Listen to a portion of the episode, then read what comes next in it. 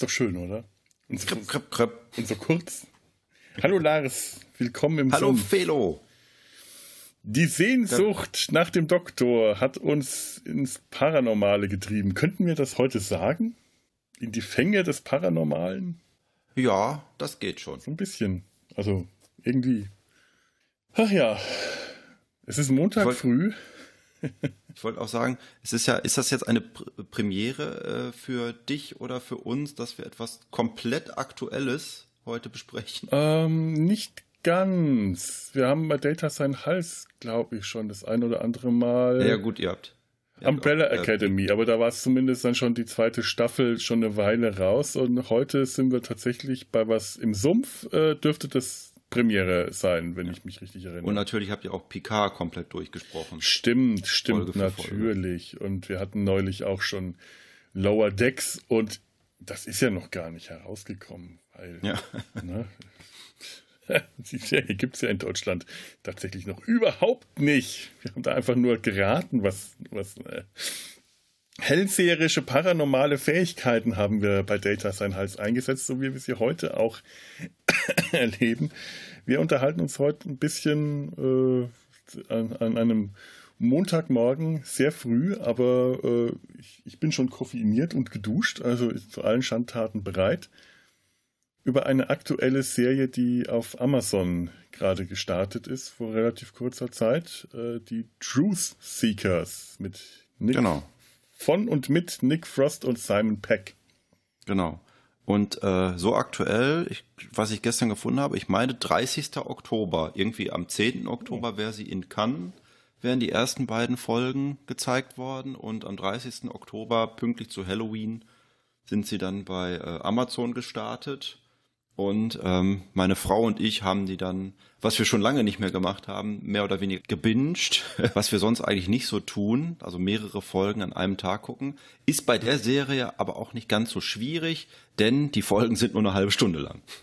Und auch insgesamt nur acht Folgen. Und an dieser Stelle äh, müssen wir das mal äh, ganz offiziell, weil es eine neue Serie ist, äh, Spoiler-Warnung hier, weil wir werden äh, alles verraten, was darin vorkommt. Schaut euch bitte die Serie an. Ihr könnt euch natürlich spoilern lassen, wenn ihr Lust habt. Ich weiß, der Tobi hat zum Beispiel damit keine Probleme. Der ist immer dann neugierig, wie das, was man, was ihm andere äh, äh schon vorher verraten haben, dann in Wirklichkeit passiert.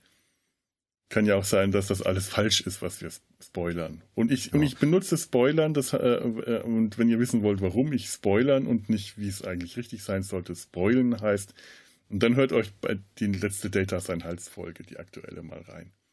Gelebte Sprache aber, und so. Aber ich habe äh, die Notizen, die ich mir gemacht habe, gehen gar nicht so in eine Spoiler-Richtung. Ich kann ja versuchen, dich ein bisschen zu bremsen.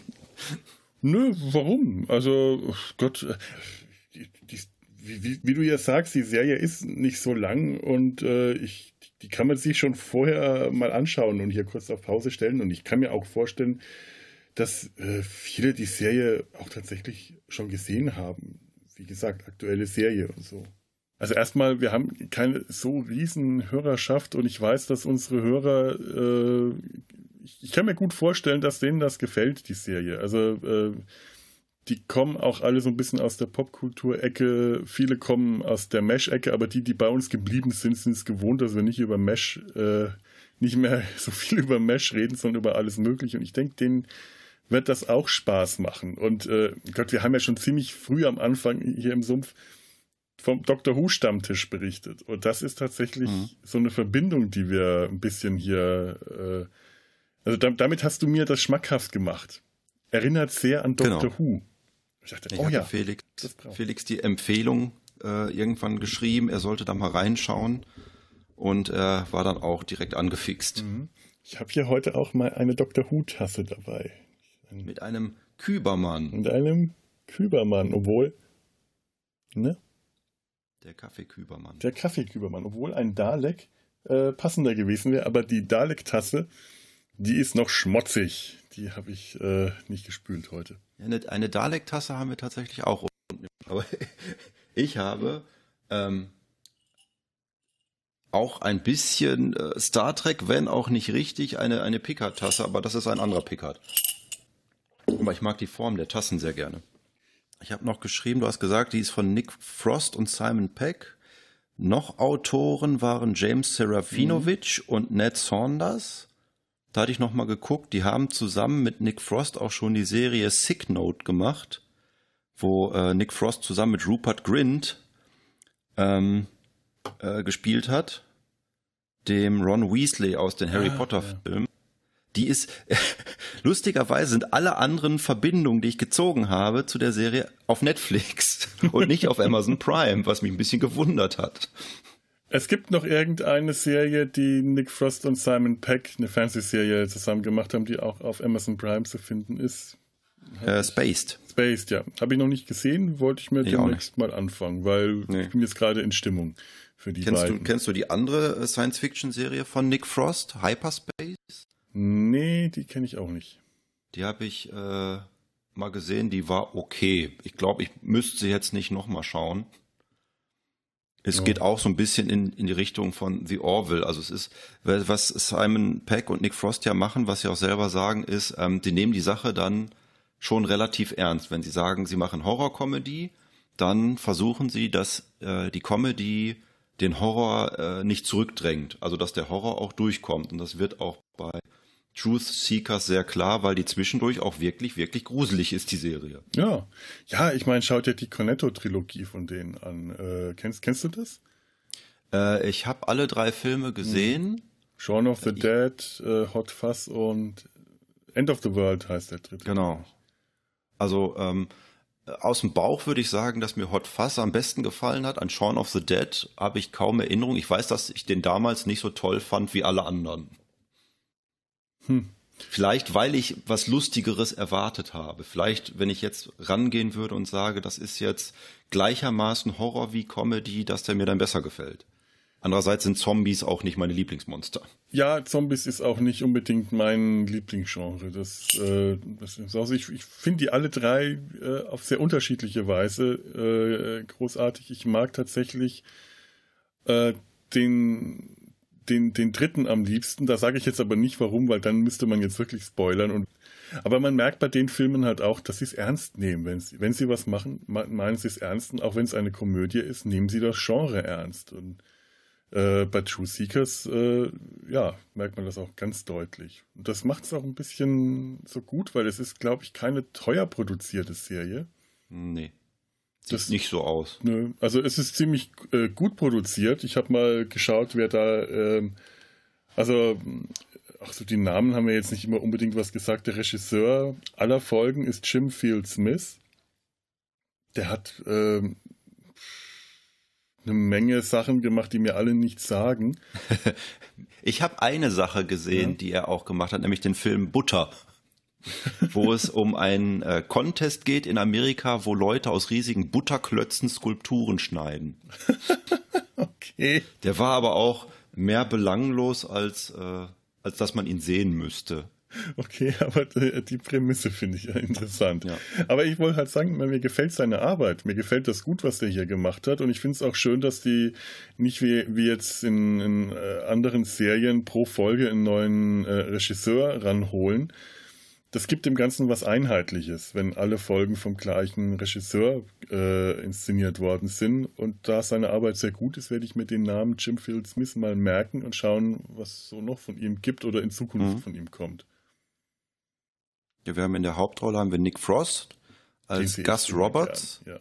Genau, das war auch mit der Grund, warum ich die Serie dann auch überhaupt angefangen habe. Zum einen, weil ich Nick Frost total gerne sehe mhm. und zum anderen, weil es halt dieses äh, paranormale Ermittler ähm, Thema hatte. Ich habe auch ein Problem mit der Serie, was bis jetzt noch nicht passiert ist. Und zwar, wenn man das Logo sieht am Anfang, mhm. ähm, ist das U von Truth und das K von Seekers direkt übereinander. Und ich denke jedes Mal, hat das eine Verbindung zu UK oder ist das jetzt Zufall, dass das übereinander steht? Hm. Und weil ich das irgendwie so im Gehirn abgespeichert habe, denke ich immer, das erste Wort des Titels fängt mit U an, weswegen ich die Serie meistens in meinem Kopf Urban Thinkers nenne. Ich weiß nicht warum. Es ist die Serie Urban Thinkers. Das finde ich gut. Und Meine Frau hat sie letztens aus Versehen Mythbusters genannt, was auch hinkommt. ja, das allerdings kommt sehr gut hin. Also Truth Seekers ist schon ein relativ generischer Name. Ja, es ist, das muss man auch sagen, so der Titel ist etwas, der, der, der geht auch nicht so leicht. Truth Seekers ist gerade, wenn man nicht äh, englischer Muttersprachler ist, finde ich auch nicht so äh, flüssig auszusprechen. Mit dem TH und direkten S hinten dran und äh, generell. Aber ich bin trotzdem froh, dass sie es nicht auf Deutsch übersetzt haben, weil da kommt in der Regel immer nur Scheiße bei raus, wenn man äh, Titel ins Deutsche rüberholt. Da war ich jetzt auch verwirrt. Ähm, bei dem, bei diesem Spider-Man Animationsfilm, den es auch gerade bei Netflix mhm. gibt, mhm. der glaube ich im Original Into the Spider-Verse heißt und der heißt jetzt in der deutschen Variante A New Universe und ich habe mich ernsthaft gefragt, ob das jetzt ein anderer Film schon wieder ist. Ja, das verstehe ich ganz gut, weil ich gerade bei Marvel mittlerweile überhaupt nicht mehr hinterherkomme. Ja. Oder auch, auch bei DC, äh, bei den Zeichentrickserien von DC, die ja äh, deutlich besser sind als die Realverfilmungen, ist da mittlerweile auch einfach so viel auf dem Markt. Ich kann es nicht mehr äh, voneinander unterscheiden. Wenn dann die deutschen Versionen noch andere Titel haben, dann ist wäre ich da auch hoffnungslos aufgeschmissen. Ja. Nick Frost sieht sehr schön verlottert aus in der Serie auch. Ja, nicht mal wirklich verlottert, aber man merkt, der äh, also er, er, ist nicht so weit, dass er sich komplett gehen lässt. Aber er, acht, er achtet jetzt nicht mehr so sehr auf sein Äußeres. Man merkt, seine Frau ist gestorben. Man sieht in den, in den äh, in alte Fotos, die da rumstehen, sieht man ihn ja noch mit seiner Frau, als sie glücklich waren. Da hatte mhm. er noch keinen Bart. Und jetzt hat er so einen richtigen Vollbart, so Harry Rowold äh, Länge und Qualität, nur nicht in Grau. Und das sieht schon toll aus, aber ich finde, er wirkt jetzt nicht ungepflegt. Nee, das nicht. Er wirkt casual eher. Aber ich meine, äh, Nick Frost in kurzen Hosen ist sowieso immer ein Anblick. Der äh, ich, ich möchte jetzt nicht Bodyshaming betreiben, weil, weil Nick Frost halt äh, dick ist, aber äh, ich finde es einfach ein toller Anblick. Der hat, der hat Fußballerhaxen, der kann in kurzen Hosen rumlaufen, hatte diese Statur und wenn der geht, der stampft auch immer so. Das sieht einfach toll aus. Das ich mache auch die deutsche Synchronstimme, die irgendwie auch nicht ganz passt, weil die so, so was Mausiges hat. Hm, habe ich noch nicht angehört, weil ich seine Stimme so, du hast im Original sehr, geguckt? sehr mag. Ja, ja. Ich, Nick Frost gucke ich fast ausschließlich im, im, Deutschen dann tatsächlich. Ha, nee. Ähm, gut, Nick Frost äh, hat Nick Frost Stimme hat mich einmal irritiert, als er in Doctor Who äh, äh den äh, Weihnachtsmann gespielt hat. Santa Claus, Father Christmas. Da fand ich seine Stimme ähm, nicht ganz passend, weil ich beim Weihnachtsmann natürlich eine noch deutlich tiefere, dröhnende, volle mhm. Stimme höre und da war die mir etwas zu hoch.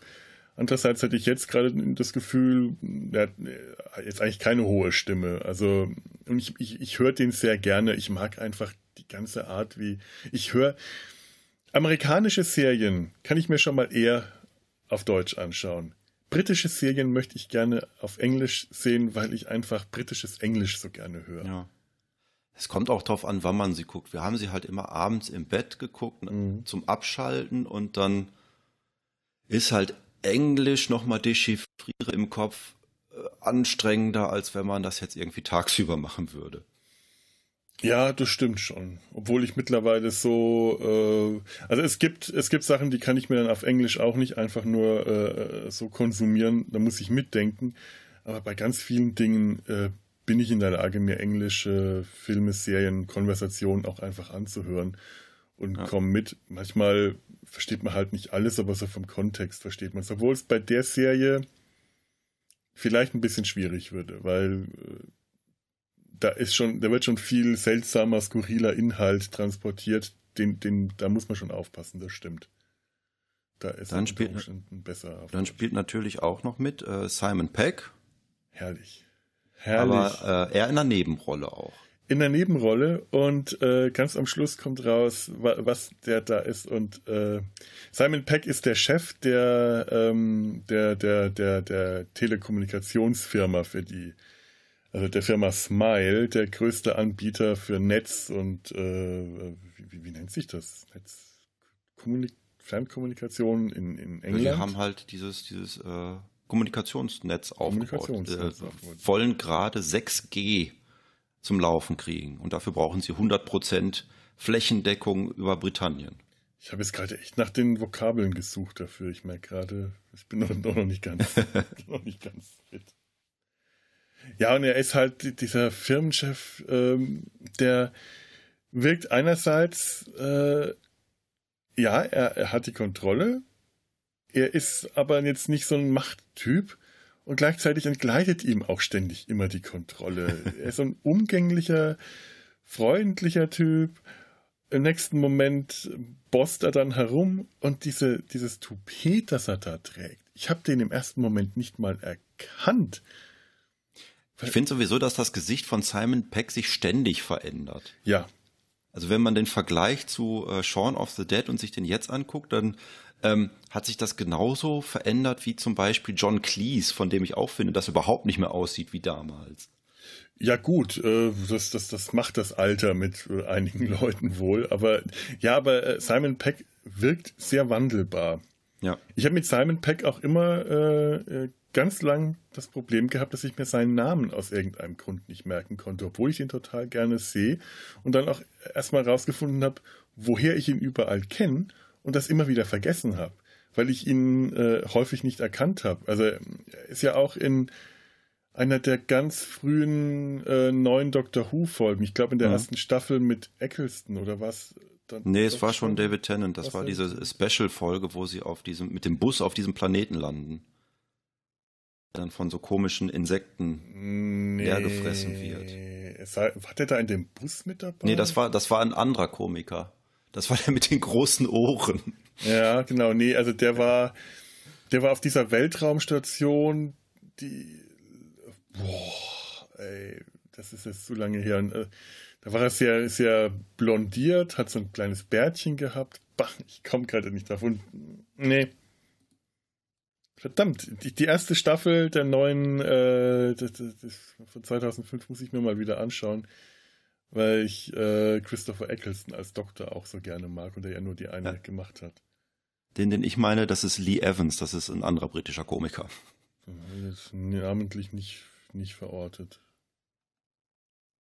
Komisch. Ja, aber da, da wir ja spoilern, äh, können wir es verraten, was, äh, was Simon Peck tatsächlich, wen er da tatsächlich spielt. Er wirkt von Anfang an schon sehr weltfremd. Ja. Man hat auch immer so den Eindruck, das ist jetzt der fiese Chef bestimmt. Der tut so freundlich, aber mhm. er ist es nicht. Aber das, äh, den Twist äh, geben sie dann nicht nachher. Denn er bleibt tatsächlich ähm, trotz seiner exorbitanten, sehr äh, gespielten Freundlichkeit bleibt er ja freundlich, aber ja, was ist er eigentlich? Ist er ein, ein äh, übermächtiges, Art göttliches Wesen oder ist er ein Außerirdischer?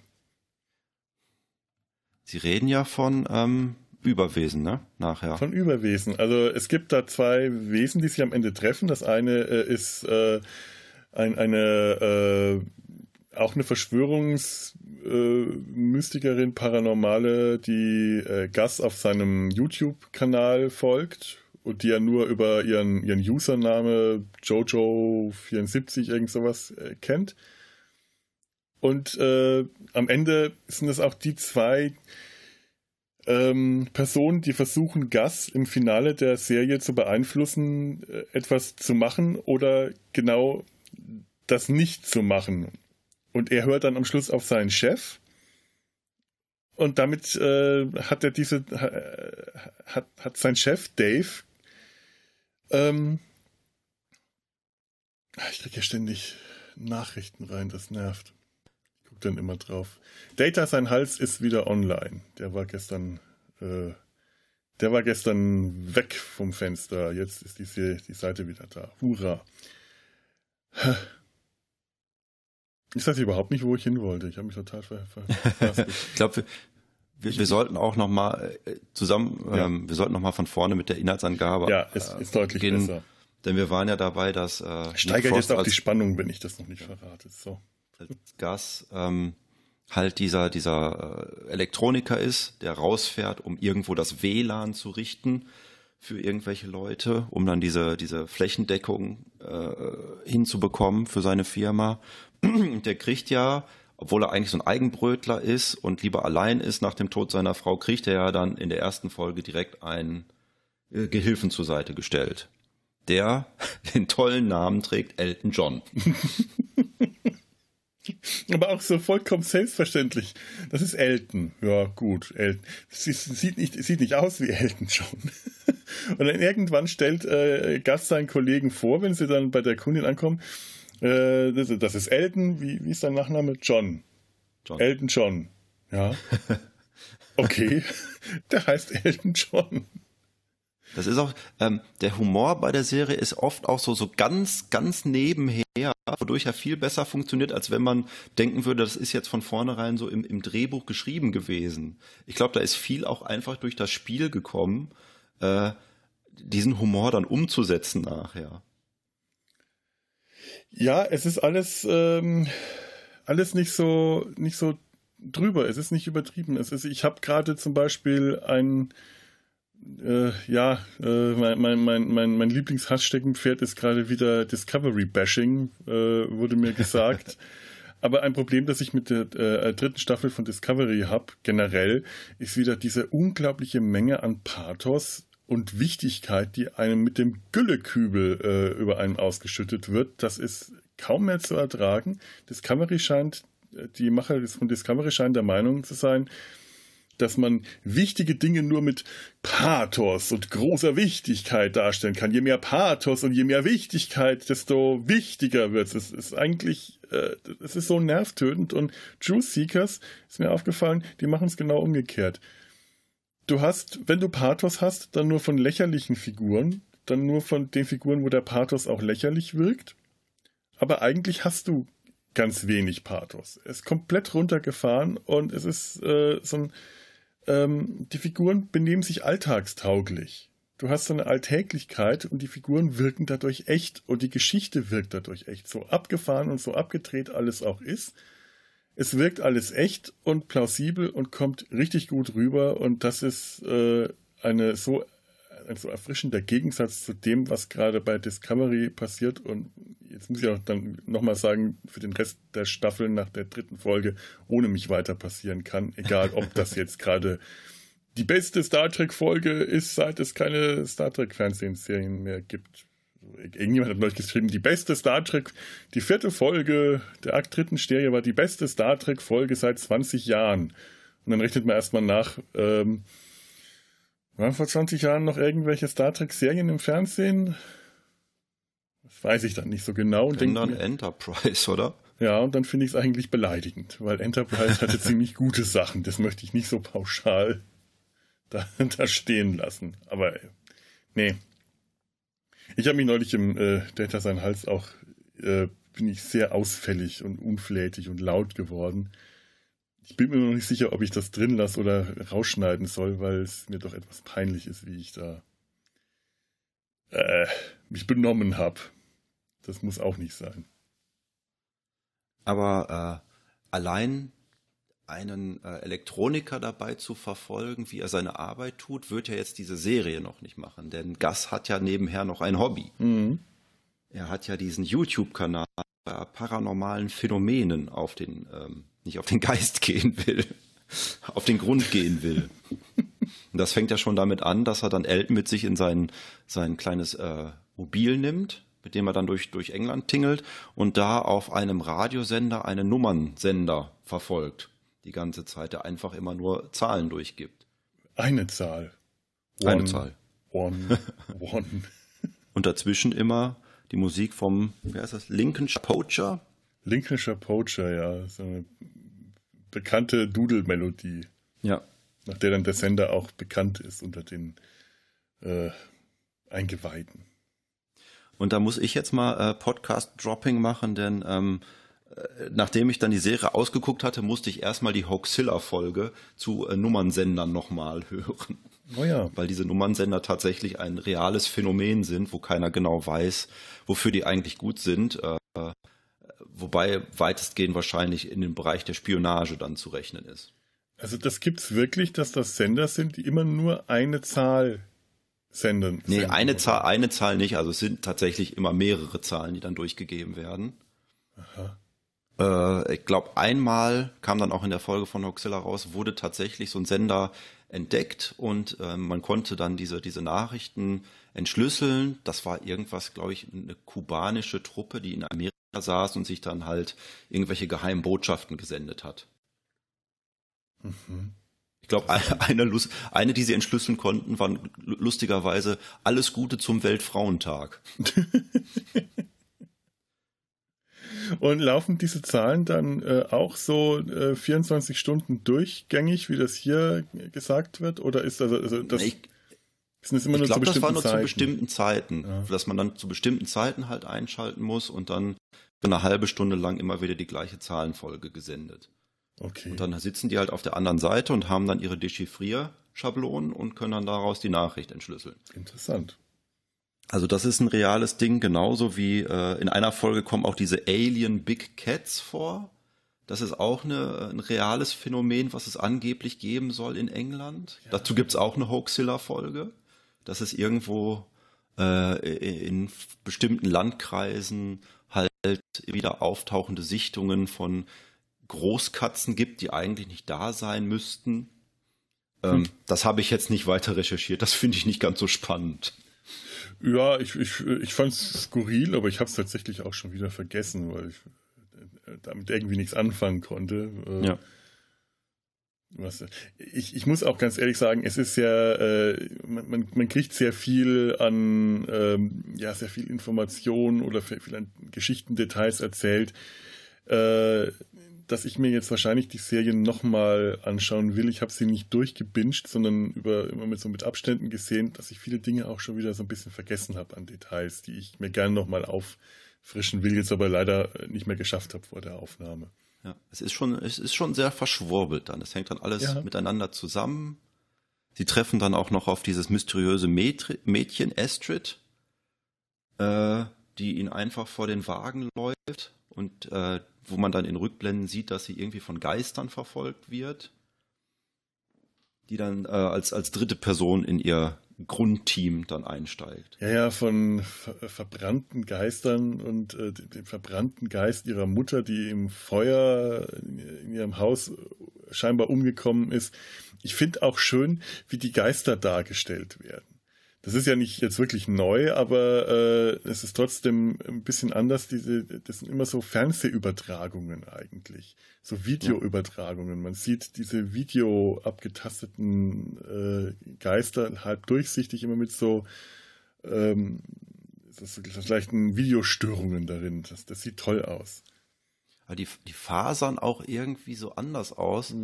Ich habe erst gedacht, das wäre auch so, als würden die dann irgendwie einen Zelluloidstreifen ausfransen und habe dann gedacht, das hätte dann nähere äh, Bewandtnis für das eigentliche Geheimnis. Es ist dann aber halt auch nur so ein, so ein visuelles Ding, was sie dafür verwendet haben. Aber ich mag auch diesen, diesen Dämon mit dem Vogelkopf oder was es ist, der ist bis jetzt noch nicht wirklich erklärt worden. Nee, stimmt. Ich, ich dachte da an den äh, an diese Pestdoktormaske, diese venezianische. Ja, aber einmal ist tatsächlich im, im Krankenhaus sieht man dann, wie er sich dann auch über das Bett beugt und dann macht er diesen Schnabel tatsächlich auf und dann sieht es wirklich aus wie ein Vogel. Hm, ja, stimmt. Ja, kann gespannt sein, weil ich meine, die Serie, die, die Staffel endet offen und äh, auch ganz spannend. Das heißt, da kann in der nächsten Staffel noch, noch einiges Interessantes kommen. Ja, die Schauspielerin hat, glaube ich, noch nichts gemacht, was ich, was ich gesehen habe. Emma Darcy Nö, ähm, ist wohl jetzt gerade auch so eine Newcomerin. kam mir auch nicht bekannt vor. Ich muss aber auch sagen, dass ich, ich früher sehr viel mehr britisches Fernsehen und britische Serien und Filme gesehen habe, als meine Doctor Who-Phase noch sehr heiß am Laufen war. Und jetzt äh, ist das ein bisschen abgeebbt. Daher äh, war jetzt auch die Wahrscheinlichkeit, dass ich sie von irgendwas anderem Aktuellen gekannt hätte, nicht so hoch. Das stimmt. Mhm. Dann gibt's noch die Schwester von Elton John, Helen, gespielt von Susie Vokoma, die ich auch in einer Netflix-Produktion gesehen habe, nämlich Crazy Head, wo sie, glaube ich, äh, auch gegen Dämonen kämpft, Oh, mit einer Freundin zusammen. okay. Ich fand die, die, die ziemlich äh, cool. Agoraphobie, also Platzangst, ja. Menschenmengenangst, sich in ihrer Wohnung verbarrikadiert und einen YouTube-Kanal. Für, genau, für die hat genauso wie, wie Gus einen YouTube-Kanal und äh, will unbedingt zu dieser äh, Convention und bastelt sich dafür. Also man lernt sie kennen in dem Moment, äh, in dem sie sich ein Kostüm, ein, ein Dalek-Kostüm bastelt ist großartig. Der Auftritt von dem Dalek am Ende der letzten, der ersten Folge, wenn äh, Elton in seine Wohnung zurückkommt, äh, das Licht nicht angeht, es dunkel, er in die Küche kommt und ihn da dieser Dalek anfällt. Das ist großartig. Nur für einen Moment und dann stellt sich raus, dass da seine Schwester drunter steckt. Ich hab geschrien vor Lachen. Herrlich. Toll. Die, das ist so. Ja. Man, man guckt die erste Folge und denkt sich, das fühlt sich total an wie Doctor Who. Ja. Machen absolut. die das absichtlich? Oder kommt mir das jetzt nur so? Moment wird es dann klar. Okay, sie wissen, was sie da tun. Sie wissen, was sie da tun. Ja, ich glaube, in äh, Großbritannien, wenn man etwas wie Doctor Who wirken lassen will, dann macht man das auch absichtlich. Dann passiert das nicht aus Versehen. Die bringen Ersatz für äh, alle die, die enttäuscht sind von den letzten Staffeln von Doctor Who. Ist eine These, aber ich würde sie unterschreiben. Zumindest bei mir ist, diese, ist das durchaus richtig. Das ist genau so tatsächlich. Ja, ja. Der Bösewicht wird gespielt von Julian Barrett. Das ist, äh, der spielt den, ähm, ja, was ist das? Auch so einen paranormalen Wissenschaftler, Peter mhm. Toynbee. Wo ich mir auch gefragt habe, Toynbee ist so ein ganz komischer Name. Hat er irgendwelche Bedeutung, hat er irgendeine Bedeutung? Mhm. Und habe dann auch recherchiert und äh, es gibt, die nennen sich Toynbee Tiles. Das sind Kacheln, die in Amerika aufgetaucht sind, die irgendwelche merkwürdigen Botschaften. Ähm, da steht immer mehr oder weniger immer das Gleiche drauf, nämlich äh, dass es, äh, dass Tote auf dem Jupiter wiederbelebt werden können. Aha. Und es bezieht sich auf 2001, den, den Film 2001 wahrscheinlich. Da ist man sich auch nicht so ganz sicher. Jedenfalls spricht es auch von, von Movie. Und äh, bis jetzt weiß noch keiner so genau, wer die denn eigentlich in Amerika äh, positioniert hat. Es gibt aber 160 Stück von diesen Kacheln in Amerika und mhm. keiner weiß genau, wer sie da platziert hat. Also äh, das ist okay. der, der Name führt auch zurück zu einem seltsamen Phänomen, was es auf der Welt gibt. Oh.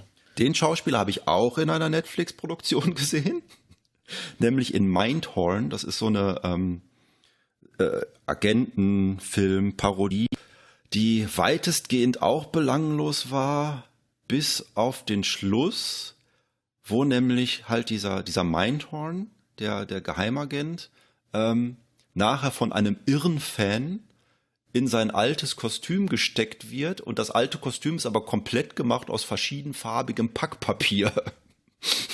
Okay.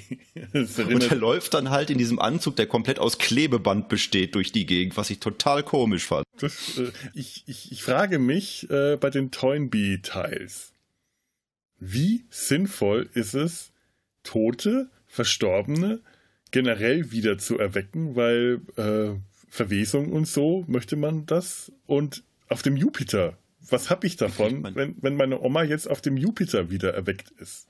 Was, was Muss man sie wieder zurückholen. ja, aber ich, also erstmal müsste sie ja zum, müsste man ja zum Jupiter hinkommen. Bin ich dann irgendwie dabei oder jemand von unserer Familie dann dabei? Mein Bruder vielleicht als, als Pfarrer, weil, weil er da dann eh, am ehesten oder vielleicht am, am wenigsten sogar dafür geeignet glaub, ist und dann bringt man die wieder zurück. Zu der Frage, warum man das tun sollte, habe ich, glaube ich, nichts gefunden. Es gibt wohl wirklich eine, eine Dokumentation eigentlich über diese, diese Kacheln, aber halt nur, wo diese Kacheln herkommen. Nicht, was sie dann wirklich bedeuten. Also es versucht jemand, mhm. der Sache auf den Grund zu gehen, wo die herkommen. Aber die sind auch nicht wirklich weit gekommen bei der Suche. Ja, es ist auf jeden Fall faszinierend. Das Konzept ist faszinierend und irgendwie kryptisch und unverständlich. Das passt irgendwie ganz gut. Und der, der letzte äh, Hauptdarsteller der Serie, wo ich die ganze Zeit gefreut habe, ähm, dass er mal was anderes tun konnte als das, was er sonst immer tut, war Malcolm McDowell als der ähm, Schwiegervater von Gus. Für die, die unsere letzten Folgen gehört haben, Malcolm McDowell, das ist Roddy McDowell, der in Star Trek Andy McDowell gespielt hat. Daher kennen wir ihn. Ah. Und dann macht er auch Werbung für äh, Kosmetik. Ich glaube, macht Andy McDowell auch nicht mehr. Aber das war das, was sie dann die letzten zehn Jahre ihrer Karriere gemacht hat. ich habe von der noch viel weniger mitbekommen als von Malcolm McDowell in den letzten zehn Jahren. Malcolm, Malcolm McDowell spielt ja seit äh, äh, Clockwork Orange eigentlich immer irgendwelche dubiosen Typen, irgendwelche äh, in, in Horrorfilmen die, die Bösewichte oder äh, irgendwelche Ganoven und in dieser Serie ist er halt der grantige, aber eigentlich doch sehr nette Schwiegervater von Gus. Ja. Der gerne mal auch ohne Hose rumläuft. auf dem Treppenlift. Allein wie der eingeführt wird. Gus sitzt da in seiner verrammelten Bude und schraubt an irgendwelchen alten Teilen rum und hinter ihm, im Hintergrund, durch so eine Durchreiche zu sehen, sieht man, wie so eine gespenstische Figur an der Wand entlang, sich ganz langsam an der Wand entlang bewegt. Und das ist so, boah, ist das jetzt schon ein Geist? Ist das ein Geist? Und das ist einfach nur sein, zu dem Zeitpunkt noch, äh, denkt man noch Vater, weil er ihn Dad nennt der auf diesem sich unglaublich langsam bewegenden Treppenlift sitzt. Das ist so herrlich und das ohne Hose. Dad, wenn du den Treppenlift benutzt, zieh dir eine Hose an. Das ist unhygienisch. Und das ist dann ja auch wirklich die perfekte Kombination aus Horror und Comedy, weil es ist total gruselig, diese Szene. Ja. Aber es ist ja nur der Vater, der auf seinem Treppenlift durch die Gegend fährt. Ja, es ist diese trockene Auflösung, die, äh, die, die so, diesen, das ist, das ist die Art von Humor. So funktioniert dieser Humor und das ist einfach herrlich. Das ist kein lauter Brüller Schenkelklopfer Humor, sondern so ein leiser, trockener britischer Humor. Toll. Also ich mochte, Malcolm McDowell war eins der, der Highlights aus der Serie. Absolut. Ja. Und ich fand, dann gab es auch in einer Folge tatsächlich so eine Anspielung auf Clockwork Orange, wo er nämlich dann auch gebrainwashed wird als er sich dann irgendeinen einen Film von Toynbee angucken muss, genauso wie er es bei äh, Clockwork Orange halt gemacht hat, als sie ihn dann gemaßregelt haben und aus äh, dem jungen Alex dann versucht haben, einen guten Menschen zu machen. Mit ich, Augenklammern. Das müsste sogar die gleiche Filmlocation gewesen sein, wenn ich das richtig äh, noch verstanden habe, was ich kurz heute recherchiert habe. Okay. Also das ist auf dieser Kofcon, Kofkol Koskon Kofkon, Kol, Koskon ist. Ich weiß nicht, also diese äh, Convention, die so diesen schönen Namen hat, muss ich da hingehen, damit ähm, Helen, die Schwester, äh, ihr Dalek-Kostüm vorführen kann, was sie nicht schafft, weil ihre Agoraphobie im Weg ist, aber immerhin, sie hat es dann schon mal auf den Parkplatz geschafft. Wir sind da in dem Van unterwegs, den, äh, den, den Gast für die Firma fährt und sie bleibt erstmal in dem Van sitzen und die anderen gehen auf die Convention. Und eben auch äh, der, der, Richard, also der, der Schwiegervater, und Gus, der eigentlich diese Convention für albern hält, weil da Cosplayer herumlaufen. Aber als er feststellt, dass Peter Toynbee da spricht, dann muss er auch mhm. unbedingt hin. Weil er, was er macht, ist ja äh, anspruchsvoll und ernsthaft. Nicht wie diese Leute, die sich kostümieren und alberne Dinge machen wenn er Gespenster jagt und das Paranormale, das ist so, das ist so diese herrliche, äh, dieses herrliche Selbstverständnis, was ich mache, ist immer ernsthaft. Nur was andere machen, ist albern. Und dann, äh, wie, wie landet er? Ja, durch, durch äh, irgendwie ein, ein, eine Ticketverwechslung landet dann mhm. Richard in, in dem Vortrag und wird dann Gehirn gewaschen und kriegt dann ein Nanobot ins Auge gepflanzt. Auch eine wirklich fiese, eklige Szene, wo man wirklich sieht, wie die Nadel ins Auge, den Augapfel eindringt. Urgh. Sie ist aber auch sehr gut gemacht. Also das, äh, das sieht schon, sieht nicht hundertprozentig realistisch aus, nee, aber also, es sieht übertrieben unrealistisch aus. Es ist, es also sieht man denkt sich ernsthaft, aus. Ja, sie haben irgendwie ein großes Latexauge gebastelt mit extra vielen Falten, weil es ja ein alter Mann ist und da rammen wir jetzt diese Nadel rein. Also mich hat's überzeugt in dem Moment. Ich habe ge sehr geblinzelt und gezuckt. oh. Kann ich ja jetzt sagen, dass ich jetzt noch am Auge, das ist, das ist schlimm. Da kann ich ja jetzt Sachen aus meinem Zivildienst erzählen, dass ich sowas tatsächlich mal live miterlebt habe. Bitte, äh, halte ich nicht zurück. wir, wir, jede das, neue Erfahrung. Ja, ja, war Bitte. in der geriatrischen Tagesklinik und ich habe öfter mal Leute dann zum Augenarzt äh, geschoben, der dann einmal die Woche in die Klinik kam. Und da war ein Patient, der hatte, glaube ich, auch zu hohen Augeninnendruck oder so und wurde tatsächlich eine Nadel ins Auge gepiekt. Das war auch der Moment, wo ich nicht hingucken konnte.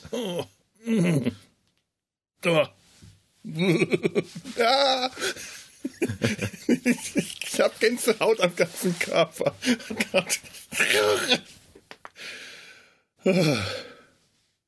Aber der alte Mann hat das relativ gelassen hingenommen. Das hatte mich schon schwer beeindruckt. Ja, man sagt ja auch, je älter man wird, desto äh, unempfindlicher wird man dem Leiden gegenüber.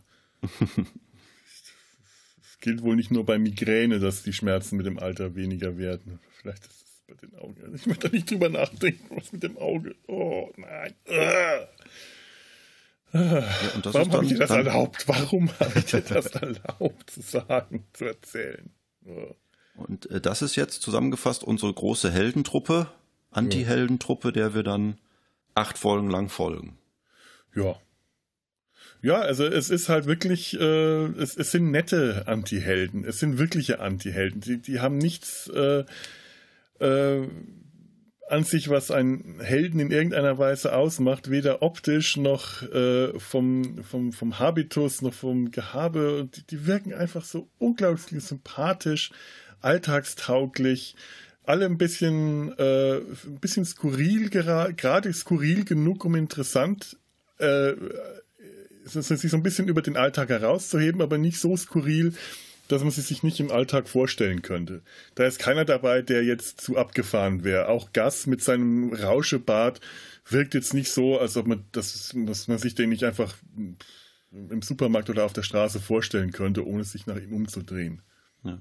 Nein, der abgefahrenste ist tatsächlich äh, Simon Peck als Dave, aber der kommt halt nicht so häufig vor, weswegen das dann nicht so ins Gesicht, äh, ins Gesicht fällt, ins Gewicht fällt. Der ist auch nicht Teil dieser Gruppe und den sieht man auch bis auf die letzte Folge oder eigentlich fast immer nur in seinem Büro sitzen. Ja. Und in der letzten Folge äh, verfolgt er dann eine Spur, ist für einen kurzen Moment äh, draußen auf irgendeinem Feld unterwegs, wo er dann ein eine blaue Rose entdeckt. Als, als äh, da habe ich mich gefragt, als alter Twin Peaks-Fan, ist das jetzt eine Anspielung auf Twin Peaks? Aha, das kann ich dir nicht beantworten, aber es ist interessant, das zu hören. Weil da geht es halt teilweise auch um eine blaue Rose. Das ist so eine, so eine Geheimorganisation. Ah, wie könnte man das hier reindeuten? Ich habe keine Ahnung. Okay. Also, ähm, Dave, Dave, ich kann mir keinen Namen merken, oder David, war das Dave? Dave war der, der Chef von, genau, von Gas. Dave. Und seine äh, Gegenspielerin. Ich dachte ja zuerst, als die sich dann am Ende der letzten Folge treffen, nachdem die, der, der quasi der Weltuntergang äh, abgewehrt ist oder was immer äh, da, äh, was hätte eigentlich passieren sollen? Also außer. Ja, das, das ist so ein kleiner, Kritikpunkt, vielleicht ist es auch äh, kein Kritikpunkt, weil es ja auch noch die erste Staffel war. Das, was verhindert wird, ist ja verhältnismäßig klein. Also es wird ein Massenmord verhindert hm. und die Tatsache, dass dieser Toynbee irgendwo hingelangt, wo er gerne hin möchte, äh, was hm. wohl nicht gut wäre. In irgendeine andere Existenzebene, in ein genau, Elysium ja oder Eternium? Eternis. Eternis, ja und er dazu seine Anhänger äh, töten muss, die sich jetzt auch nicht irgendwie selbst die Kehle aufschlitzen, sondern durch die Nanobots in ihren Augen würden ihre Köpfe explodieren durch die ja. frei gewordene Paraenergie. Kann er, wenn er sich dann selber die Kehle aufschlitzt, äh, dann überwechseln. Und das wird das verhindert es ist ja nicht die Paare-Energie, es sind ja die Seelen tatsächlich. Es geht ja immer darum, dass äh, ja. irgendjemand äh, eine Möglichkeit gefunden hat, wie man die Seele aus dem Körper extrahiert und dann halt äh, in was anderes hineintransportieren kann. Naja, ja, stimmt. Ja, und äh, Dave und äh, Jojo 74, wenn das der Name war, ich habe es mir echt nicht merken können, ähm, die scheinen da in verschiedenen Lagern unterwegs gewesen zu sein. Also Dave will das verhindern, deswegen auch die, äh, das, die flächenabdeckende Netz, ab, flächendeckende Netzabdeckung, äh, die er auch einfach mal schon ganz schnell auf 8G äh, umschalten kann. Das besteht schon längst die Möglichkeit. Sie haben es nur einfach zurückgehalten. Auch so ein schöner Seitenhieb. Äh, äh, die Technologie ist schon lange, lange da. Sie wird nur nie genutzt. Auch so eine Verschwörungs- These, die ja auch in so vielen Bereichen immer wieder herumgeistert. Es wird Zeit für 8G. Wir haben 8G. Ja, man muss immer ein paar G in der Hinterhand haben. Ja, genau so. Am Schluss treffen die sich und äh, das Erste, was sie ihm sagt, ach, diese Perücke sieht furchtbar aus. Aber wenigstens hast du diesmal Kleidung an. Ja, und du auch. also was willst du eigentlich darstellen? Ja, als der Mann. Und dann zieht er diesen Zettel raus, auf dem die, äh, diesen zusammen, zusammengeknüllten Zettel, auf dem die Pioneer-Plakette abgedruckt ist. Das ist diese Darstellung von einem, äh, diese, äh, die Darstellung der Pioneer-Plakette, diese goldene Plakette, die man 1972 auf die äh, Pioneer-Sonde außen angebracht hat, um möglichen Außerirdischen äh, zu zeigen, guck mal, wir sind Menschen, da ist die Erde, man hat die äh, Darstellung eines nackten Mannes, einer nackten Frau und einige äh, andere schematische Darstellungen, die, die Sonde, die Position im Weltraum und an, mögliches. Und diese beiden Figuren sind halt nackt und er stellt den Mann dar, deswegen hat er auch diese furchtbaren Haare auf, weil diese Haarpracht auf der Plakette so aussieht. Und sie ist die Frau. Und als die scheinbar das erste Mal auf der Erde gelandet sind, sind sie nackt rumgelaufen, weil ja. wir gedacht haben, das wäre so üblich.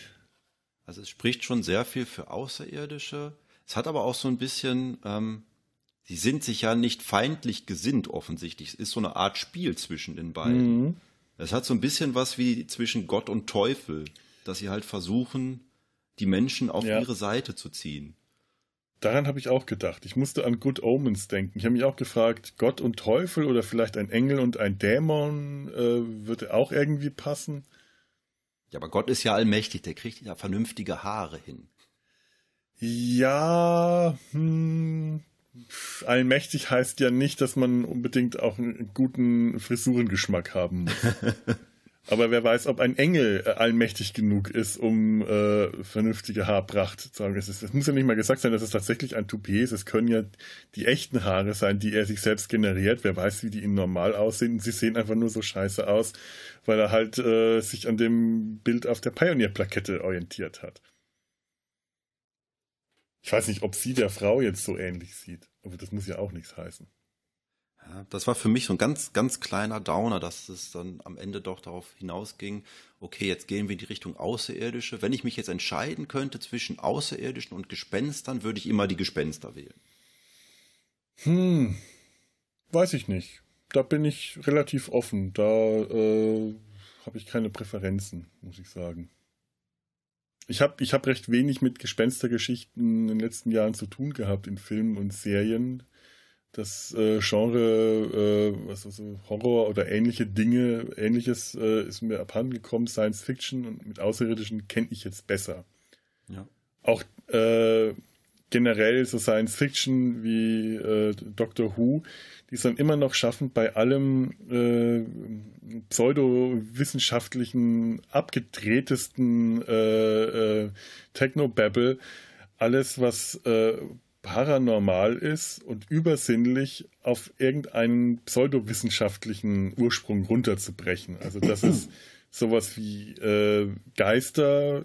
Äh, wenn, wenn, wenn es Geister gibt, dann sind das die so und so Energien der so und so, so und so, so und so. Du hast dann irgendeine, irgendeine Spalte, die sich, wo sich die Energie, die Emissionen, die sonst was manifestieren und dann aber für das ungeübte Auge aussehen wie Gespenster.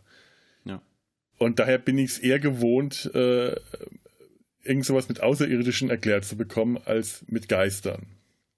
Ja, das war bei Truth Seekers war es ja so eine, so eine sehr starke Mischung. Also es war schon mhm. viel Wissenschaftliches, äh, auch mit diesen Nanobots und dass man halt die, die Seele extrahieren konnte, die man dann auch äh, Den Effekt mochte ich nicht so ganz, wenn die Seele dann den Körper verließ, mit diesen grünen und gelben mhm. Pünktchen, die dann äh, ja. aus dem Körper herausflogen. Oh, ich fand die okay. Und ähm, ich fand halt schön, dass das, das, alles so ein bisschen technisch aussah. Dass auch die ja. Gespenster was, was Technisches hatten. Das, äh, das, hat mich, das hat mich angesprochen. Aber es wurde ja dann auch, auch man, man musste dafür immer noch eine lateinische Form auch aufsagen. Es gab dieses Buch auf Menschenhaut geschrieben. Oh, ja. das dann in mehreren Folgen vorkam. Also es, es hat sich schon sehr stark vermischt. Mhm. Ich finde auch diese Rückblenden äh, am Anfang der Folgen immer schön. Rückblenden auf irgendwas, was früher passiert ist, wie zum Beispiel den, äh, die, diesen Mystiker oder Kleriker, der die, dieses Buch mit Blut auf Menschenhaut geschrieben hat. Nicht auf seiner Haut, weil so viel Haut hat er nicht. das ist ein ziemlich dicker Wälzer, der dann von einem Hexenjäger äh, vernichtet und verhaftet wird und der, der Verleger, der dieses Buch herausgeben soll, weil er das Buch natürlich gelesen hat, wird dann, glaube ich, kurzerhand einfach mal umgebracht von dem mhm. Hexenjäger. Mhm. Wunderschöne kleine Episoden, die da immer wieder auftauchen. Aus der Vergangenheit das, das, von Thornby oder aus das, das Buch landet dann ja bei dieser äh, merkwürdigen Masseuse, die Gas in seinem weiteren Bekanntenkreis hat die in einem Wohnwagen wohnt. Ach, herrlich skurril. Also als ich die Folge geguckt habe, habe ich auch gedacht, wie sind Sie denn rangegangen an diese Serie? Ich glaube, Sie haben sich auch erst noch mal eine Liste gemacht, was man alles vor allem auch für Orte abklappern kann, die äh, Horrorfilm relevant sind. Weil es taucht ja alles auf. Wir haben alte Landhäuser, wir haben ein altes Hotel, das, das, das verspukteste Hotel Englands, was äh, am allerwenigsten verspukt war. Und der einzige Raum, in dem es wirklich gespukt hat, konnte nicht benutzt werden. weil darin, glaube ich, äh, irgendwelches, gab es Stromprobleme, die sich dann aber aufklären konnten. Oder war das der Raum, wo es kein WLAN gab? Ich glaube, das ganze Hotel hatte kein WLAN. Ja. Deswegen mussten die ja überhaupt erst dahin fahren, um das WLAN da herzustellen. Dann gab es natürlich äh, ein Krankenhaus und ein Irrenhaus, gab es nachher auch noch, mit irgendwelchen Kellergewölben drunter. Das schien mir so, als hätte man sich wirklich so eine Liste gemacht. Was können wir denn jetzt in acht Folgen alles präsentieren? Ich fand auch schön die Auflösung, wie sie das WLAN wiederhergestellt haben in diesem Hotel, indem sie die Maschine im Keller war eine Maschine, die im Zweiten Weltkrieg benutzt wurde, um äh, Funkübertragungen der, äh, der, der, Nazis zu blockieren oder verschlüsseln. Ich bin mir gerade gar nicht sicher. Und diese Maschine war besessen vom Geist eines äh, britischen Soldaten, der äh, damals das Signal durchgeben sollte, wenn der Feind angreift. Äh, und das Signal war 1579, glaube ich. Ja. Und der ist in diese Maschine eingefahren. Der ist dann die, äh, die Ursache für diesen äh, Nummernsender, der immer nur 1, 1, 1 sagt. Und in dem Moment, wo Elton dann äh, am Radio rumfuschen will und sagt, wollen wir nicht mal Nummer 5 hören? 1, 5, 1, 5 und Gast total aus dem Häuschen ist. Wieso, was hast du gemacht? Was hast du gemacht? Das hat immer nur eins gesagt. Eins, fünf. Und als sie es dann schaffen, diesen, den Geist dieses verstorbenen Soldaten aus dieser Maschine herauszubekommen, indem sie ihm überzeugen, dass die, äh, die dass, dass die Nazis den Krieg verloren haben und äh, die Briten gewonnen haben, ist dann auch das WLAN wiederhergestellt. Genau. Das fand ich eine sehr schöne Erklärung. Der Geist und, äh, eines toten britischen Soldaten blockiert das WLAN. Das habe ich hier manchmal auch so den Verdacht. Er hat ja mehrere Spezialfähigkeiten. Eine davon ist ja Geheimgänge zu finden. Und er findet halt diese Geheimtür zu diesen Kellergewölben, wo diese Maschine steht. Trifft aber vorher immer diesen, diesen alten Mann, der durch dieses Hotel läuft, äh, wo es kurz so aussieht, als gäbe es diesen Mann gar nicht. Es ist eine schöne Stelle. Dass ich jetzt echt mal erst überlegen musste, war das jetzt ein Geist? Ach nee, nee, stimmt. Doch.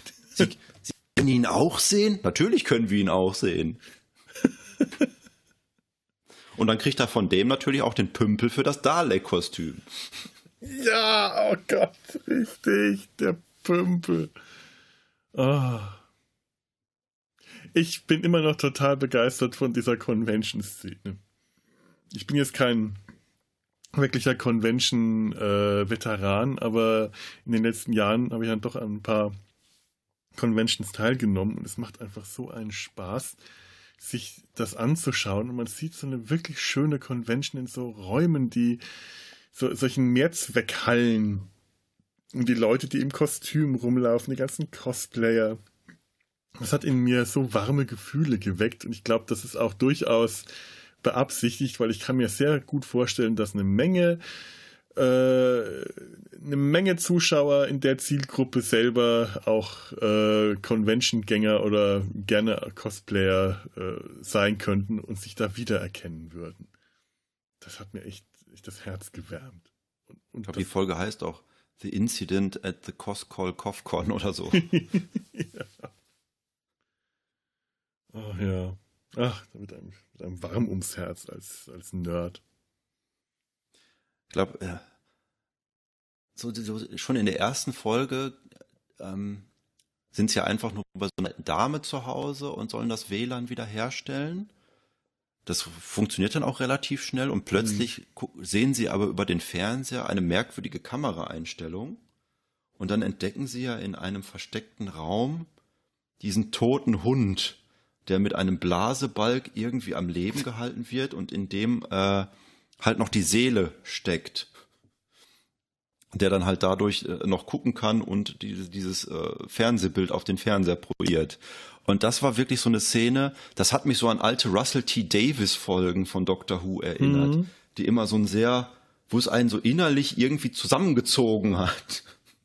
Ja, ja, stimmt. Das ging mir auch so. Auch äh, das Ende, wo die Seele des Hundes dann in der toten, in, in, nicht in der toten, in der alten Frau gelandet ist, die früher die, als Mädchen die Besitzerin des Hundes war. Der Vater den Hund zur Vivisektion benutzt hat, um äh, äh, herauszufinden, ob man die Seele konservieren kann. Und sie seitdem allein in diesem Haus lebt. Und Gus und Elton fahren weg, weil sie haben ja alles repariert. Es ist alles gut. Und die alte Dame hört dann aus, dem, dem, aus den ätherischen Weiten die Stimme ihres Vaters, die nach dem Hund ruft. Und sie geht auf alle Viere und, und rennt dann die Treppe hoch und benimmt sich wie ein Hund. Und das ist so, da, da, da bin ich auch innerlich so gedacht, boah, das ist so gut, die arme Frau. es passiert auch immer wieder, dass irgendwelche wirklich äh, gruseligen Dinge passieren, wenn die anderen gerade weitergegangen sind. Also wenn die Helden nicht mehr da sind, dann passiert noch irgendwas. Und sie eigentlich meinen, ja, das hat sich jetzt hier erledigt, wir, unsere Aufgabe ist getan, wir können, können wieder. Sie nehmen es halt auch immer so locker. Ich meine, die haben gerade diesen, diesen verwesten Hund gefunden, der mit diesem Blasebalg am Leben gehalten wurde. Und Gast denkt halt, ah, das gibt mir bestimmt zehn neue Abonnements bei YouTube. Ja, er nimmt ja auch immer seinen YouTube-Kanal währenddessen auf. Also er nimmt's nicht wirklich ernst oder er nimmt's ernst, aber nicht konsequent ernst. Er nimmt's nur so ernst, wie er halt sein, sein Hobby als sein Lebenszweck ernst nimmt. Aber der würde nicht auf die Idee kommen, die Polizei zu rufen, weil wozu? Er hat ja seine Aufgabe erfüllt und äh, das ist das, wofür er da ist. Stimmt schon. Ja, aber ich finde auch, fand auch wunderschön, am Anfang dieser Folge, wo sie halt bei der alten Frau sind und sich ziemlich schnell herausstellt, die ist einfach nur einsam und der Fernseher funktioniert nicht, weil sie hinten das Kabel durchgeschnitten hat. Die Art, wie Gas vollkommen nonchalant damit umgeht, auch charmant ist und freundlich, zwar nicht besonders äh, übertrieben ist, äh, übertrieben herzlich jetzt zu der alten Frau ist, aber er ist freundlich zu ihr und er hat mit einem gewissen Charme und sagt, ja, die ist einsam, ach ja, das passiert und das erlebe ich oft in meinem Beruf. Ich dachte mir an der Stelle, ich würde mir auch eine Serie anschauen, wo Nick Frost einfach nur diesen Fernsehinstallateur, äh, äh, diesen, diesen Installateur äh, spielt, diesen Techniker, der bei den Leuten zu Hause äh, Dinge repariert und solche kleinen Episoden, solche kleinen Geschichten erlebt, ohne den ganzen Paranormalen, hätte ich auch schon Spaß daran, weil das so einen Charme hatte in dem Moment, dass ich diese kleine Geschichte total schön fand und auch genossen habe. Ja, das wäre dann sowas wie die britische Variante von der Tatortreiniger. Ja, ja, schon etwa. Stimmt. Der Tatortreiniger mit Nick Frost. Könnte ich mir, könnte ich mir anschauen. Ich mochte auch den Running Gag, dass Elton offensichtlich schon jeden Job in seinem Leben einmal gemacht hatte. er konnte dann zu allem irgendwas beitragen. Ja, ich war mal in einem äh, Marinemuseum äh, angestellt als Putzkraft, deswegen weiß ich jetzt, was das für eine Tür ist. Ja, herrlich. Ist eh ein, äh, eine schöne Figur. Immer etwas unsicher, immer ängstlich. Der, der er, Most Haunted Boy in, in, äh, in England. Wie, wie heißt das auf Deutsch? Äh, äh, ich glaube in England, ja. Nee, nee, wie, wie übersetzt man Most Haunted? Der, ich glaube, das wird gar nicht gesagt. Ich glaube, man sieht halt immer nur diese Einblendungen. Und dann wird es halt untertitelt, der keine Ahnung, was da stand. Der, der, der Junge, der am meisten von Geistern und Spuk verfolgt. Das ist ein Heimgesuchte. Heimgesuchte, ja. ja. Und das stellt sich auch relativ spät in der Folge heraus, dass wirklich die ganzen paranormalen Dinge, die jetzt plötzlich passieren, während Gas, Gas paranormalste äh, Erlebnis war, wie er über einen sehr langen Zeitraum gefilmt hat, wie sich eine Tür von selbst schließt. Und das passiert alles wegen Elton, der auch, äh, weil er als Kind äh, Berühmtheit erlangt hat durch einen äh, paranormalen Vorfall in dem Haus, der wieder mit Astrid äh, in Verbindung steht, so berühmt war, dass die Familie wegziehen musste und er ein neues Leben anfangen musste. Beim Wegziehen ja. haben sie seine Schwester vergessen, die seitdem auch unter äh, unter Ängsten leidet, weil ihr Bruder halt ständig im Zentrum der Aufmerksamkeit steht und alles so furchtbar und übertrieben war. Ich fand das so ein bisschen überstrapaziert. Ich meine, wie viel Berühmtheit bringt einem das, dass man halt da diese paranormalen Vorfälle hat? Das wird dann irgendwie in der Zeitung sein, dann in irgendwelchen Boulevardmagazinen vielleicht immer mal wieder auftauchen. Aber das ist ja nichts, äh, was einem dann äh, die Jugend vermiest. Also vielleicht Elton, aber doch nicht der Schwester. Naja, ähm, wenn, wenn, wenn die Schwester äh, von vornherein vielleicht schon etwas labil angelegt ist und da von vornherein eine Geschwister-Konkurrenz ähm, bestanden hat, äh, kann, kann ich mir das schon vorstellen. Es ist, äh, es ist sehr stark. Also es ist äh, nicht, ich, ich möchte jetzt nicht normal in dem Sinne sagen, aber vielleicht hatte sie einfach schon eine, äh, eine, eine Veranlagung zu Phobien und äh, das hat sich daraus entwickelt. Weiß man nicht. Ja, aber du hast recht, ist ein bisschen weit, habe ich aber eigentlich gar nicht groß in Frage gestellt. Es hat von der Inszenierung her für mich ganz gut gewirkt. Und das äh, Geheimnis, was, was Astrid äh, inne hat, ähm, dem ist meine Frau so ein bisschen auf die Schliche gekommen, weil Astrid halt immer diese 90er Jahre Anspielungen macht. Mhm. Es gab irgendwie eine Szene, wo dann ähm, Helen davon redet, dass sie mal wieder Chihiros Reise ins Zauberland, glaube ich, gesehen hat. Und dann meint Astrid, sie hatte erst zweimal im Kino gesehen. Und man erfährt dann halt auch, dass Astrid äh, quasi ein, ein wieder ins Leben zurückgekehrter Geist ist. Ja, stimmt. Ich habe mir die äh, erste Folge gestern nochmal angeschaut und das sind mir auch so Kleinigkeiten aufgefallen. Äh, man sieht die Szene, wenn äh, das Feuer in der Küche ausbricht und ihre Mutter in der Küche steht im Feuer, also diesem Rückblick, und da sieht man, wie Astrid, ähm, ich weiß nicht, ob man sie telefonieren sieht oder ob man nur das Telefon auf dem Nachttisch sieht. Und es ist definitiv ein Telefon aus den 90ern. Das ist so ein richtiger Klotz noch. Und klar, das, das kriegt man auch so über die äh, ganze Serie immer wieder gezeigt.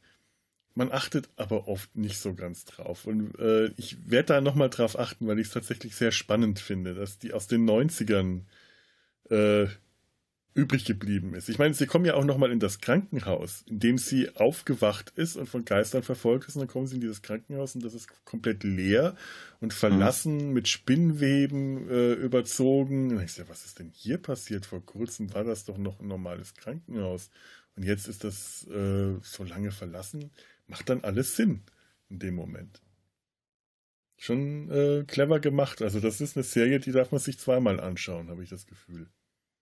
Ich will noch als, als ja. äh, einen sehr gruseligen Moment möchte ich noch herausstellen, die Szene mit der Puppe. Die durfte natürlich auch nicht fehlen. Ja, oh, die besessene Puppe. Hm. Äh, ja, klar, das gehört einfach dazu. Die war auch aber auch wirklich gruselig.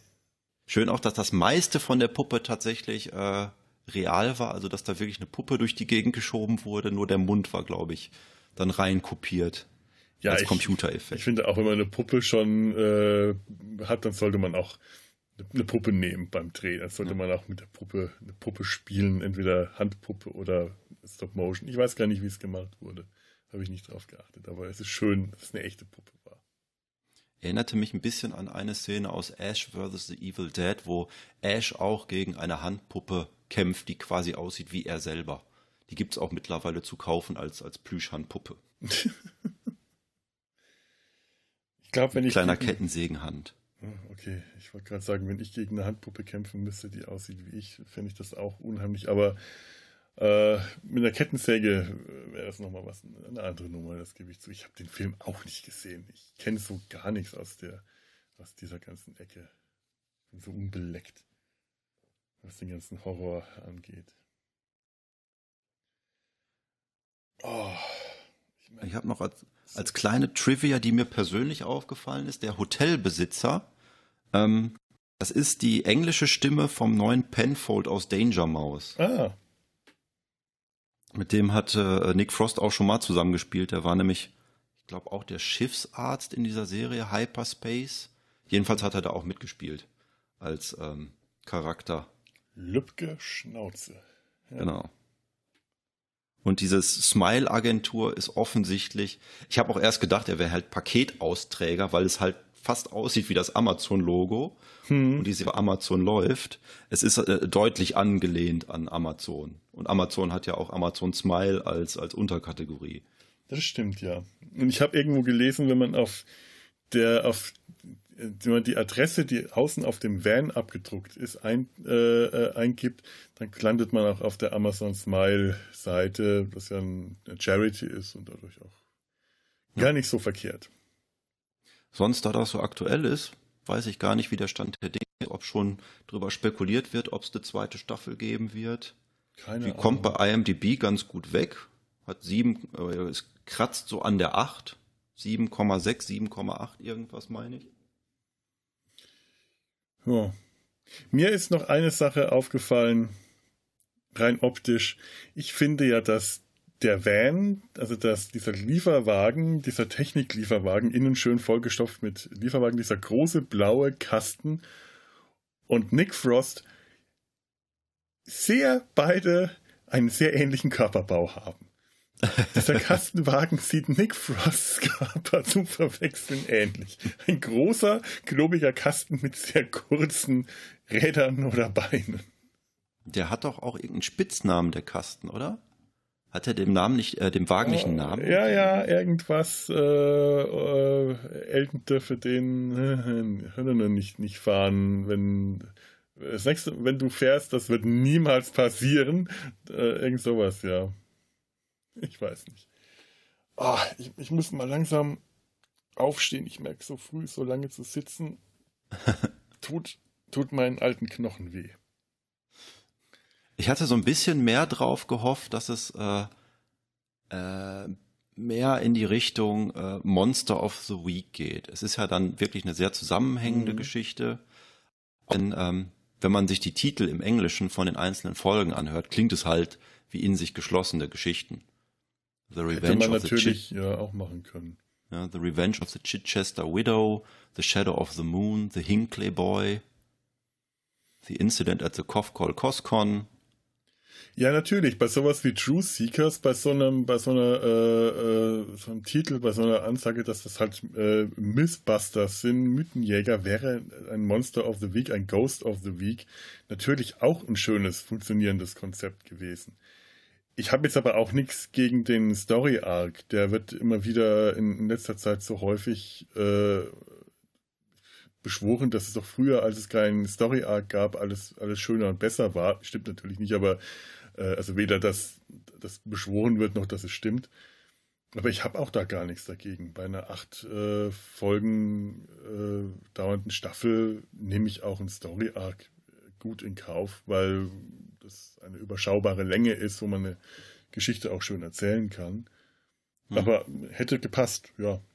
Warum nicht? Die ersten beiden Folgen wirken ja auch definitiv so. Dass man mhm. erst die Geschichte mit diesem Hund hat und dann hat man die Geschichte mit dieser Zahlensendermaschine im Keller. Ja, das stimmt. Das geht tatsächlich am Anfang erstmal in diese Richtung, da hast du recht. Ja, und dann wird die Geschichte von Astrid äh, nicht ab, abgeschlossen, aber es wird so, als würde sie abgeschlossen, was ja noch nicht der Fall ist dann. Nein, eine zweite Staffel würde ich auch definitiv gucken. Ja, auf jeden Fall, wenn die rauskommt, habe ich sie sofort wieder auf, meine, auf meiner Liste stehen, ganz, ganz klar. Ja. So, sonst habe ich auch jetzt, glaube ich, alles durch, was ich mir notiert hatte. Ich habe mir gar nichts notiert. Das ist ganz gut, dass du das gemacht hast. Ja, ich hatte gedacht, so ein, so ein bisschen, dass man auch alle erwähnt, alle Charaktere. Ja, war ganz gut so. Trivia hat ja noch nicht so viel ergeben, weil es noch so jung ist. Nö, habe ich, äh, war heute auch eher übersichtlich und nicht so, so richtig spannende Sachen. Außer der äh, Pioneer-Plakette. Das, das fand ich mit das Spannendste, so ganz kleiner, kleines Detail am Ende. Weiß auch nicht so viel dabei, gebe ich zu. Aber es ist eine sehr, sehr spaßige Serie, sehr britisch und das allein hat mich gerade momentan sehr abgeholt, wo ich wieder versuche, ein bisschen mehr äh, Doctor Who, äh, wieder ein bisschen mehr in Doctor Who reinzukommen. Ich merke das, mir fehlt, mir fehlt das, dass so einmal im Jahr eine Reihe von neuen Doctor Who Folgen rauskommt, auf die ich mich dann richtig gefreut habe früher, die spannend waren, die aufregend waren. Also diese Aufregung, eine neue Doctor Who-Folge zu sehen, die fehlt mir momentan total. Es ist natürlich schön, sich die alten Folgen anzuschauen, aber ich kann die zum Teil äh, schon fast auswendig mitsprechen, weil ich die früher so viel gesehen habe. Und die neue, äh, die neuen Folgen, ich komme einfach nicht mit der Serie mehr klar. Ich habe die aktuelle Staffel, ähm, ich glaube die erste Folge angeschaut und nachdem Stephen Fry, mir klar war, äh, dass Stephen Fry jetzt nicht mehr vorkommt, schon wieder vorbei ist mit allem, warum ich sie eingeschaltet habe, habe ich sie auch wieder ausgeschaltet. Werde damit ich habe ta ich habe tatsächlich, äh, also die letzte Staffel mit ähm, dem Mann äh, Capaldi. Ja, Peter Capaldi. Ja. Äh, Capaldi, äh, die habe ich äh, gesehen und von der Frau Doktor habe ich ähm, die erste Folge angefangen. Jetzt nicht mal abgebrochen, weil es mir nicht gefallen hat, sondern das hat sich dann irgendwie, ist dann im Sande verlaufen. Mhm. Die erste die Folge mit Jodie Whittaker fand ich noch richtig gut. Die, die, da gibt es eine, eine Riesenzwiebel. Da, das weiß ich noch. das weiß ich jetzt nicht mehr. Aber da auf Zwiebeln achtest du natürlich viel mehr als ja, natürlich. Ich. Ja. Nee, nee, ja, Doctor Who. Es ist schade, aber mein Gott, es kann halt auch nicht alles ewig gehen und vielleicht bin ich auch mal wieder in der Stimmung, mir meine ganze Sammlung hier nach und nach anzuschauen. Ich merke immer, die Zeit ist auch so ein bisschen an mir vorbeigegangen. Und äh, Gott, ja, ich habe mir halt auch die äh, ganzen alten Klassikfolgen über, ich weiß nicht, einen Zeitraum von mehreren Jahren angeschaut. Es ist halt doch spannender, diese alten Serien zum ersten Mal zu sehen, als wenn man sie sich später nochmal und nochmal anschaut. Egal wie schön man die findet, die äh, Production Values waren halt damals einfach nicht sehr hoch und dann äh, fehlt mir der Nerv, mich durch 80er Jahre Fernsehserien ein zweites und drittes Mal durchzuschauen, egal wie sehr ich sie liebe. Ich möchte, ich, ich weiß nicht, vielleicht komme ich mal wieder, wieder rein in den, in, in, in das Feeling. Ich habe ich hab noch äh, ganz viele ungeguckte Sylvester McCoy-Folgen und auch ganz viele Colin Baker-Folgen, mhm. die ich mhm. noch nicht gesehen habe, in den deutschen Fassungen. Da muss man dann auch erst noch mal zu kommen. Ja, und die sind auch alle nicht so, die sind auch etwas schwierig, wenn man. Ja, von, von, den, von der letzten Staffel äh, Sylvester McCoy höre ich eigentlich immer Gutes. Ja, schon. Ich finde auch Colin Baker als Doktor nicht, nicht schlecht. Der wird immer so äh, von den Fans als der schlechte Doktor ähm, gerne mal ähm, betitelt, finde ich, hat er nicht verdient. Es ist eher so, dass die, die, Serie zu dem Zeit einfach nicht mehr besonders besonders beeindruckend war oder besonders gut, etwas zu krampfig, etwas zu bunt, etwas zu ich kann es gar nicht, ich kann es gar nicht genau äh, einordnen. Ja, das, das Tollste ist ja der Anfang von The Trial of the Time Lords, wo sie dann auf 32 Millimeter dann dieses super Intro gedreht haben mit der TARDIS, die dann irgendwie in diese Raumstation äh, reingelenkt wird und dann schaltet es wieder zu den VHS-Aufnahmen.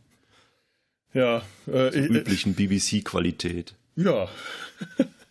Ich weiß auch noch, als ich das gesehen habe zum ersten Mal, auch in äh, äh, wirklich guter Qualität, weil ich dann hier die äh, auch auf, mir die DVD-Box gekauft habe, äh, mit äh, die hier auf, bei, ich glaube, Pandastorm, also die deutsche DVD-Box, die hier deutsch rauskam, dachte ich auch im ersten Moment, wow, das sieht äh, so gut aus, das haben die bestimmt jetzt nachträglich äh, CGI reinproduziert. Und dann habe ich auch äh, festgestellt, nein, diese Wahnsinns-Weltraumstation, das haben die damals schon in den 80ern gebaut und gefilmt. Das ist dermaßen beeindruckend. Das ist beeindruckender als ganz bös gesagt alles andere, was diese Serie zu der Zeit äh, insgesamt zusammen äh, geleistet hat. Aber das sieht wirklich toll aus. Da haben sie sich Aber mal. Zu mehr hat es dann auch leider nicht gereicht. Nee, ich denke mir auch, das hat dann das Budget einfach schon mal zu 99 Prozent aufgefressen gehabt. ich bin immer so, weißt du, letztens gab es ja auch dann bei einem großen, wir haben den Namen sowieso schon gesagt, bei Amazon gab es mhm. ein großes, äh, großes Sonderangebote auf Doctor Who Artikel und ich sehe dann immer halt die erste Folge von Doctor Who. Ähm, ja, die allererste Folge von Doctor Who ist ja ganz nett aber der Rest von der allerersten Geschichte mit den Steinzeitmenschen, das war so langweilig. Äh, äh, habe ich beim ersten Mal, als ich es zum ersten Mal gesehen habe, auch gedacht. Und äh, ich habe mir die ähm, vor ein oder zwei Jahren mal mit meinen Eltern zusammen angeschaut, weil die einfach keine Lust hatten, sich die alten äh, Sachen, die waren zwar neugierig, aber als ich das mal versucht habe, mit denen auf Englisch anzuschauen, hatten die ganz schnell keine Lust mehr. Und dann habe ich mir die DVD-Box mit der deutschen Synchro gekauft und habe mir mit denen zusammen eben diese allerersten Folgen angeschaut. Und ich da auch schon gemeint, okay, die erste Episode, die werden wir uns auf jeden Fall anschauen. Und ab der zweiten, wenn es euch anfängt zu langweilen, sagt Bescheid, können wir abschalten. Und die fanden das aber interessant. Und ich habe dann auch gemerkt, äh, diese Geschichte mit den Steinzeitmenschen, die ist deutlich besser, als ich sie in Erinnerung hatte. Die hat was sehr Spannendes. Es fehlt halt der Science-Fiction-Aspekt den man später von Doctor Who kennt. Und viele Dinge wirken äh, heute sehr eigenartig. Aber äh, der Doktor, der sich komplett anders benimmt, der äh, einfach nur um seine Haut zu retten, den Steinzeitmenschen das Feuer geben will oder einen verletzten Steinzeitmenschen mit dem Stein töten will, damit er sie nicht weiter aufhält und solche Dinge, wo du da sitzt und sagst, ey, Alter, das geht nicht, was ist das denn? Das kann doch nicht Doctor Who sein. Aber und damals war es ja noch offiziell eine Kinderserie. ja, allerdings. Naja, das ist es, das funktioniert tatsächlich. Das könntest du dir mit Kindern anschauen. Das ist jetzt nicht so, dass man da in Erklärnot äh, käme oder so. Aber es ist tatsächlich eine gute Geschichte. Es ist eine spannende, äh, spannende Geschichte. Äh, wenn man sich halt so ein bisschen an den, den Stil und die Erzählweise und das Tempo gewöhnt, ist die besser als ihr Ruf. Und äh, vielleicht äh, käme ich auf die Weise wieder äh, zu Dr. Who zurück, zu den alten Schwarz-Weiß-Folgen. Das könnte ich mal probieren. Ah. Aber so schön das jetzt gerade ist, ich, ich, muss wirklich mal aufstehen hier und wird. Äh, ich muss auch aufs Klo. Ja, ja, solche Dinge sind auch, auch äh, enorm wichtig. Ich glaube einfach an der Stelle bedanken wir uns bei unseren Hörern und ich bedanke mich Vielen bei Dank. dir, dass du mir. Ich bedanke mich auch bei dir. Ja, immer wieder gern äh, im, im Sumpf dabei. Äh, dich, immer, immer schön, dich im Sumpf dabei zu haben und äh, danke für den Tipp mit der Serie. Truth Seeker. Bitteschön. Liebe Hörer, Wir empfehlen sie euch auch, die Serie. Vielleicht habt ihr sie jetzt schon gesehen, weil ihr euch nicht spoilern lassen wolltet. Vielleicht äh, schaut ihr sie euch jetzt erst recht an, wer weiß. Und schreibt uns doch, was ihr von der Serie haltet, was ihr von dieser Folge haltet, was ihr von uns haltet, was ihr von paranormalen Phänomenen haltet. Äh, schreibt uns einfach www, Moment, welcher Podcast sind wir heute? Der Sumpf. Der-sumpf.de oder kontakt at der-sumpf.de. Ihr könnt uns twittern und facebooken und liken und instagrammen und was nicht alles. Genau. Vielleicht habt ihr auch eigene gruselige Geschichten. Vielleicht ist euch ja schon mal was passiert. Oh ja, ja. Ich, ich habe ja mal ähm, ähm, ich, ich, ich war mal bei einer Geisterbeschwörung mit einem selbstgebastelten Ouija-Board. Damals war das einfach nur ein äh, Glasrahmen, wo wir unten, unten drunter einfach Buchstaben ausgeschnitten und verteilt hatten. Ich glaube, wir waren vier oder fünf und haben dann das Glas drüber verrückt, Gläserrücken. Und es hat erstaunlich, also ich, ich weiß nicht, wie es funktioniert hat, weil es müssten, äh, weil ich war nicht äh, eingeweiht an dem Betrug. Das müssten dann die vier anderen gewesen sein, die sich dann zusammengetan haben, nur um mich zu verarschen. Und das ist mir der Aufwand wäre mir bis heute äh, nicht nachvollziehbar, nur um mich reinzulegen. Aber es hat funktioniert und wir waren, äh, wenn, wenn das nicht gespielt war, waren wir damals, wir 16-Jährigen, äh, tief erschüttert, weil ein Geist mit uns im Raum war. Das weiß ich noch. Das hat mich äh, in meine Grundfesten damals erschüttert. Und ich habe dann anschließend einen Artikel für die Schülerzeitung geschrieben der gnädigerweise äh, von der Schülerzeitung nicht abgedruckt wurde. du hattest extra noch zum Ausschneiden ein eigenes Ouija-Board dazu gezeichnet. das auch, ja. Naja, solange der Geist nicht Pasuso oder Goza hieß. nee, aber der hatte irgendeinen anderen peinlichen Namen, von dem ich mich jetzt ganz auch, auch gnädigerweise nicht mehr erinnern kann. Hm. Schade, dass ich zu meinen Freunden von damals keinen Kontakt mehr habe. Ich müsste die mal wieder ausfindig machen und fragen. Sollte irgendjemand von unseren Hörern äh, damals an der Schülerzeitung Maulwurf beteiligt sein, äh, das ist auch der Grund, warum das äh, nicht gedruckt wurde, weil wir die Schülerzeitung selber herausgegeben haben und uns das dann anschließend zu peinlich war, das zu drucken. Sagt mir doch mal, wie hieß der Geist, den wir damals beschworen haben? So, so viel dazu. Ich wünsche dir jetzt einen schönen Vormittag.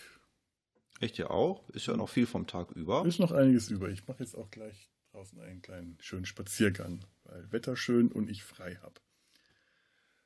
Und euch da draußen einen Vor-, Nach- oder was auch immer, Mittag, Morgen, Abend, wo und wann immer ihr gerade seid. Wir verabschieden uns Gehabt euch wohl, macht's gut. Tschüss. Tschüss.